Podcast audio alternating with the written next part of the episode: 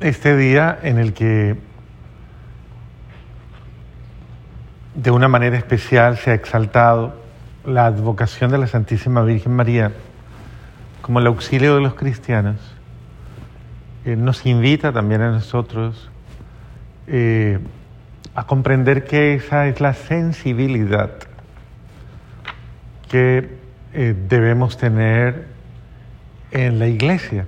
O sea, nuestra, nuestra sensibilidad humana, que es fruto de esa acción amorosísima de Dios en nuestros corazones, eh, nos mueve precisamente a todos y cada uno de nosotros, primero que todo a meditar el valor que tiene, el valor que tiene la ayuda,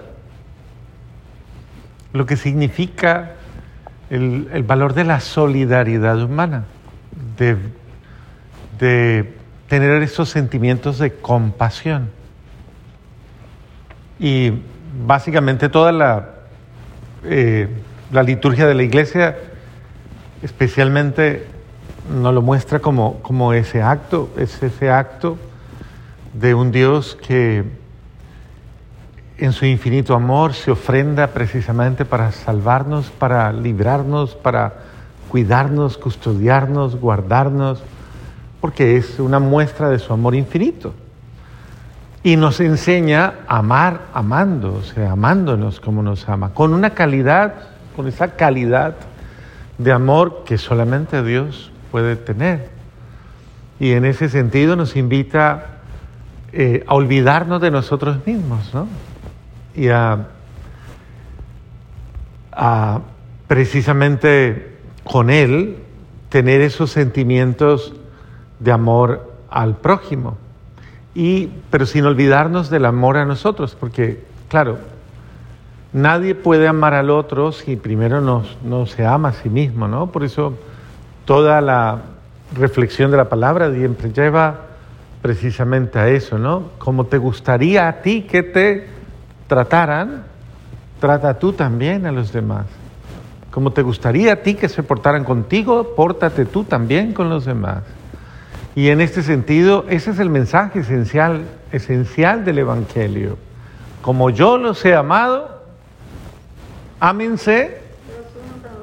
Correcto. Y en ese sentido, el amor, el amor mutuo, es una señal, es una es, una disposición a la ayuda. Y pienso que esto es importante porque, sobre todo en este tipo de culturas, como la cultura americana, en la que cada quien vive su realidad y el demás, su problema es su problema, no es mi problema. Y de alguna manera esto puede en un momento determinado generar el aislamiento, la indiferencia, y de alguna forma la indolencia. Yo no me preocupo, no es mi problema, es tu problema, yo no... Y entonces caemos en lo que critica de una manera tan fuerte el apóstol Santiago, cuando dice, ¿cómo tú puedes tú a un hermano que sufre decirle, ok hermano, ven, ven voy a rezar por ti? Y no hacen lo necesario para sanar o, o solucionar esa carencia de tu hermano que puede que te esté confrontando, incluso llevando al hecho de hacer un sacrificio tú por él. ¿Cómo puedes decir tú que verdaderamente has hecho algo por tu hermano cuando nunca te ha costado nada? O sea, nunca te has incomodado por nadie.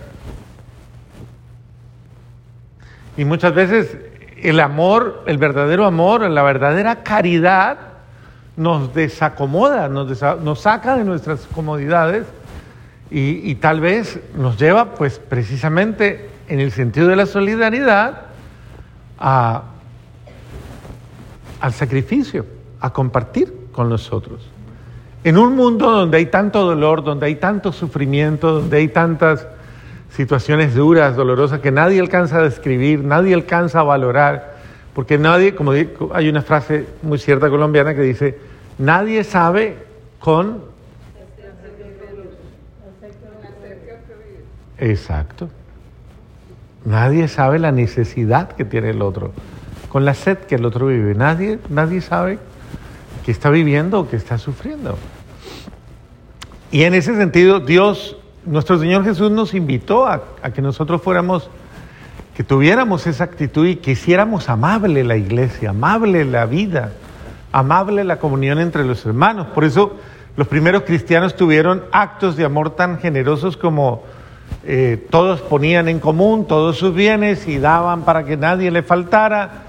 Y esa generosidad que yo creo que, o sea, queda como una historia muy bonita en la Biblia, porque eso implica verdaderamente eh, un acto de fe muy grande, o sea, llegar a ese acto de fe por el cual eh, digamos que todos los parroquianos de San Bonifacio dicen, vengan, vamos a reunirnos y vamos a poner en común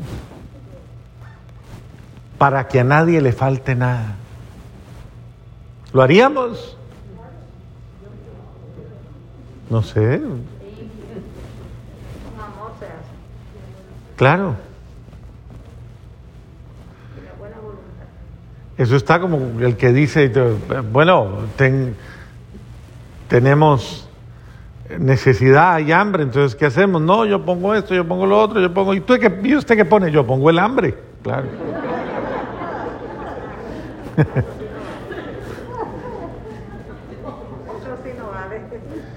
Ajá.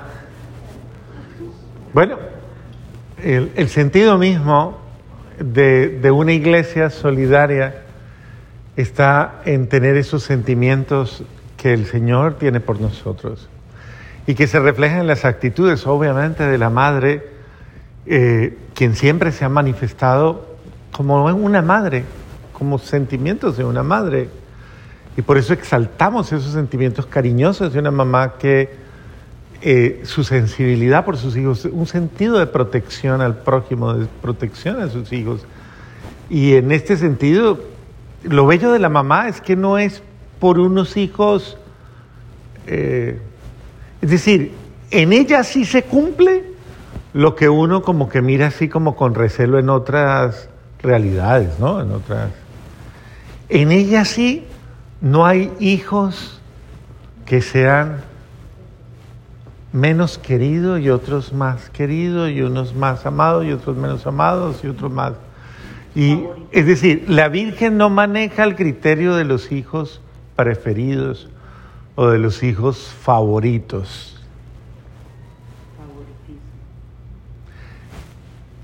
No sé las, no sé, con esto no quiero pues eh, entrar a poner en entredicho el amor de ninguna mamá o de ninguna, porque estoy seguro que ustedes no tienen favoritismo, ¿cierto? No. No, no todos son iguales, ¿cierto? Sí. No, no, no, está bien. Ustedes. Nosotros creemos en eso, ¿no? Creemos que sí, que ninguna. Pero en la Virgen María, si, digamos, si decimos que hay un favor, que pudiera haber una, una especie de mayor atención, ¿a quién cree ustedes que ella atendería? A los hijitos descarriados. ¿A los? A los descarriados. Eso, bueno, sí, a los que son más frágiles, a los que son más débiles, a los que... Y no porque los otros no sean importantes. Eh, ella cumple muy bien como la, como la pastora que es, la divina pastora, muy bien el, la parábola del, del buen pastor, que tiene 100, pero deja las 99 y va en busca de la... Correcto, de la misma manera la Santísima Virgen María, en ese sentido, está próxima y atenta a los que están sufriendo, a los que están de alguna manera alejados, a los que están aislados, a los que están marginados. Y ese, ese es el amor de la Virgen María. Y cuántas veces, miren, la iglesia es madre y la iglesia debe tener sentimientos de madre y la iglesia debe tener actitudes de madre y los que hacemos parte de la iglesia debemos tener esos sentimientos y por eso nosotros como iglesia no podemos tratar mal a nadie. Usted no puede herir a la gente de su iglesia o a la gente que llega en busca. Es el sentido de yo, yo, o sea, yo, yo tengo que tratar bien con cariño, con caridad y con amor absolutamente a todos. Y en ese sentido, tú no sabes, tú no sabes qué trae, qué peso trae alguien que llega, alguien que se acerca. Y que incluso se acerca a ti porque hasta te vio en misa. O te vio por ahí muy religioso, muy religioso. Y hay gente que se acerca a nosotros porque cree que puede encontrar en nosotros calidad humana. Calidad humana. Y la iglesia no puede quedarse simplemente en la fama de la Virgen y decir, ah, es que eso lo hace la Virgen. O eso lo hará quién sabe, quién más. Le tocará a, los, a, las más entregadas y rezanderas de la parroquia o a los más rezanderos, será. No, Yo creo que nos corresponde absolutamente a todos. Es la caridad, la compasión y todos estos sentimientos de calidad y amor nos corresponden a todos. O sea, creo que todos debemos autoincluirnos en esa gran necesidad que tiene una humanidad, una humanidad, un mundo y una humanidad herida, maltratada, golpeada, abusada, en todos los sentidos. Yo tengo que cambiar, yo no puedo ser un abusador o una abusadora. Y, y de eso que haría, eso desacreditaría la iglesia, ¿no? Entonces, en ese sentido, cada una de nuestras acciones deben ser acciones de cariño o acciones de amor, porque la iglesia es el lugar donde la esperanza brilla, donde surge la esperanza. Entonces, si alguien viene buscando esperanza y yo que soy cristiano, que soy católico, que soy creyente, que digo creer en el amor, le trato mal, esa pobre persona se va tan mal porque lo único que tenía en qué creer se lo destruyeron. Es delicado. Créanme que yo no quisiera estar en la piel ni en los zapatos de una persona que aleje a alguien del amor de Dios, de la misericordia y del perdón. En el juicio final le va a ir muy mal. Créanme que le va a ir muy mal. ¿Por qué? Porque lo que salva es el amor, lo que salva es la misericordia, lo que salva es la caridad, no los rezos. Y en ese sentido, cada uno de nosotros debemos eh, orientar nuestras acciones, nuestros actos, nuestros gestos hacia el amor y hacia la caridad. Que más, que más moscas atrae una gota de miel que un barril de vinagre.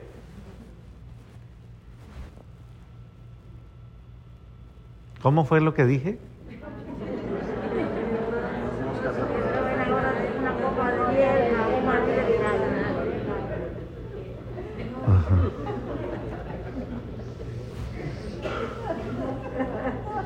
¿Eso, ¿Eso se entiende o es complicado?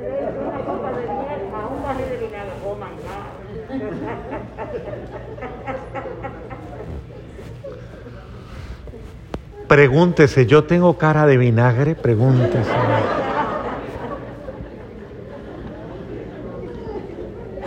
No voy a mirar para el lado ahorita, por favor. no.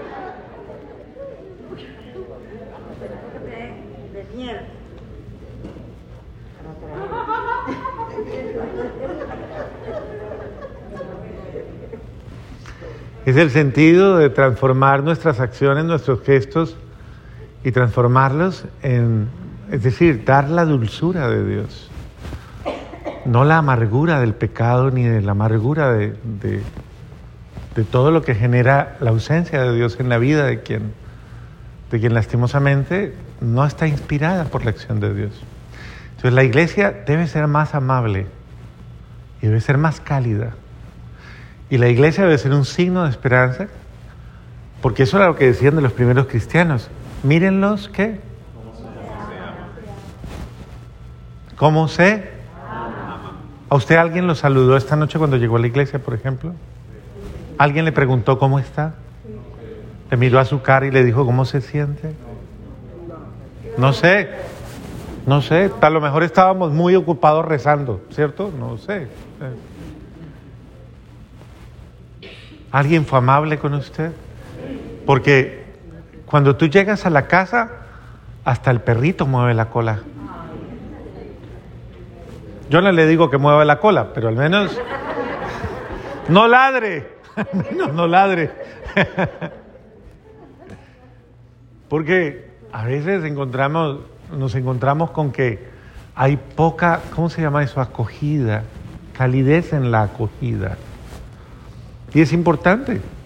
Muchas veces nos, nos rechazamos cuando en la acogida somos, somos ásperos, somos duros y eso, y eso va haciéndole daño a la esperanza. Entonces, créame, tenemos que hacernos conscientes de nuestras asperezas y sanarlas, porque si queremos honrar a la madre, la única manera de honrar a la madre es ser como ella, parecernos a ella, es imitarla y es y no producirle tristezas, no producirle las tristezas de herir a los hermanos.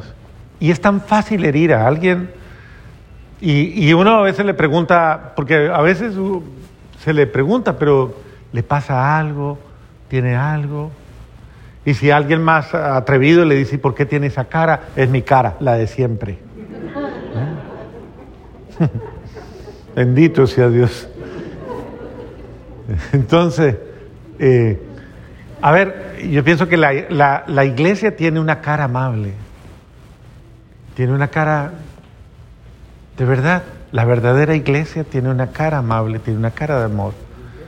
Y yo personalmente como cura tengo que todos los días incluso decir, Señor, ¿yo por qué voy a salir si, llega, si llego a tener un problema o una preocupación X o lo que tenga, ¿por qué yo voy a salir con mis preocupaciones a causarle daño a, mis hermanos o a herirlos o a maltratarlos? O a... Esa no es la misión. Si yo tengo cargas, pues te las entrego a ti, mi Jesús. Me descargo en ti, confío en ti, creo en ti pero no tengo por qué. Entonces, a veces hay personas que, esto es de psicología, hay personas que hierran o se equivocan en el objetivo, pelean en la calle por algún motivo y vienen y le pegan al perro y a todo el mundo. Acaban con todo. Entonces, a ver, sana, sana, desintoxica tus acciones, tus gestos, tus sentimientos, sánese. Ah, de pronto, ¿por qué no nos inventamos en las casas tener un cuarto, un cuarto de, como de, no sé, de, de desahogo, llámele, de desintoxicación? Esa cosa. Y entonces usted llega primero ahí y no sé, grite, haga lo que quiere ahí. Eh, y luego ya sale. ¿Está bien? No sé, como...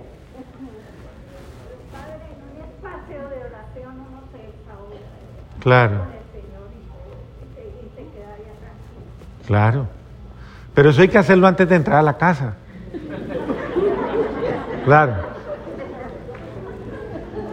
A veces antes de montarse al carro. E incluso antes de bajarse del carro. Yo, yo pensaría que tiene que haber que sí tiene que haber y nosotros deberíamos, en eso sí deberíamos inventarnos dinámicas con las que yo como que me desintoxique en un momento determinado, o en alto, me limpie, me desintoxique en, en, la, en todo. ¿Cómo voy a responder? ¿Cómo voy a mirar? ¿Cómo voy a reaccionar? Porque si no la pregunta es lógica, ¿con quién está peleando usted? O sea, ¿quién le hizo daño? cuál es su herida o qué es lo que tiene. Entonces, en ese sentido, qué importante es que sepamos quién es el que nos sana, quién es el que nos calma, quién es el que nos alivia, quién es el que nos da. Y ahí es donde hay que gritarle a la mamá, mamá, ayúdame. Ayúdame porque voy muerta de ira para la casa. Bueno, pues ayúdeme mamá.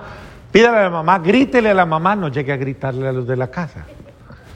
Es de verdad, acójase a Dios, clámele al buen Señor y dígale, Señor, auxílieme, ayúdeme, porque me, me supera mi humanidad, me supera mi fragilidad, me supera mi ego.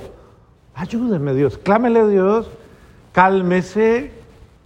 Yo a veces les pongo penitencias de esta naturaleza digo, vea, cuando le dé rabia, vaya y se arrodilla frente a un Cristo se queda mirándolo hasta que se calme. Ahí. respira profundo y dice, Señor, no permitas que yo me pare de aquí sin tener limpio el corazón, descargado el corazón de mi violencia, o de mi ira, o de mi rabia. Porque no tengo por qué hacerle daño absolutamente a nadie.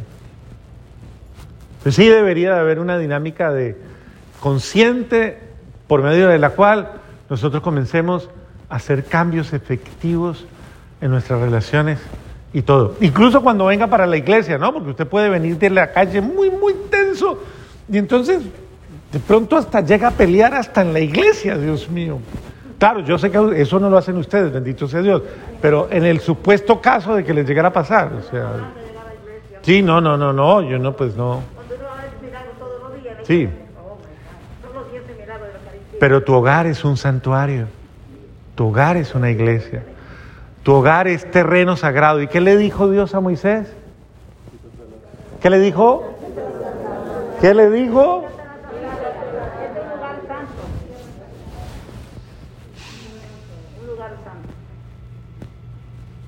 Ok. Despójese de lo que. quítese eso que, que posiblemente le va a dar arrogancia a usted o le va a dar. Despójese de sí mismo, quítese y va a entrar en terreno sagrado. Eso es lo mismo cuando usted entra al cuarto de, de alguien en su casa. Usted no puede entrar como como dicen, como Pedro por su casa. Yo diría como vaca atravesando cerco. Dios mío. o sea, usted, por favor, a usted no le han dicho en la casa, no le, no le enseñaron a qué. Pida permiso. Ay, entonces ahora le tengo que pedir permiso a todos los de la casa. ¿Para todo? ¿Usted qué cree? que si no lo hace es una indelicadeza. Casa, ya toca el permiso. Si yo les digo, llévense al padre Jorge ahorita para la casa. No, no, no, llévenselo para la casa. Y usted, le voy a hacer la pregunta, ¿usted trataría al padre Jorge como trata a los de su casa? ¿No?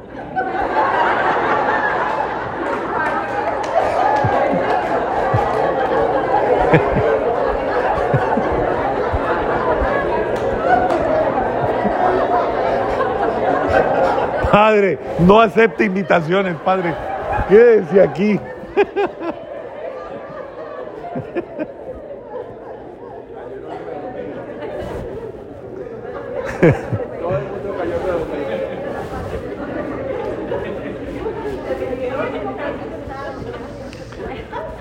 Pensemos, hagámonos conscientes, no nos tomemos atribuciones que no tenemos y derechos que no tenemos. Entre más amor, más delicadeza, más ternura, más respeto, más calidad humana. Y comience por su casa.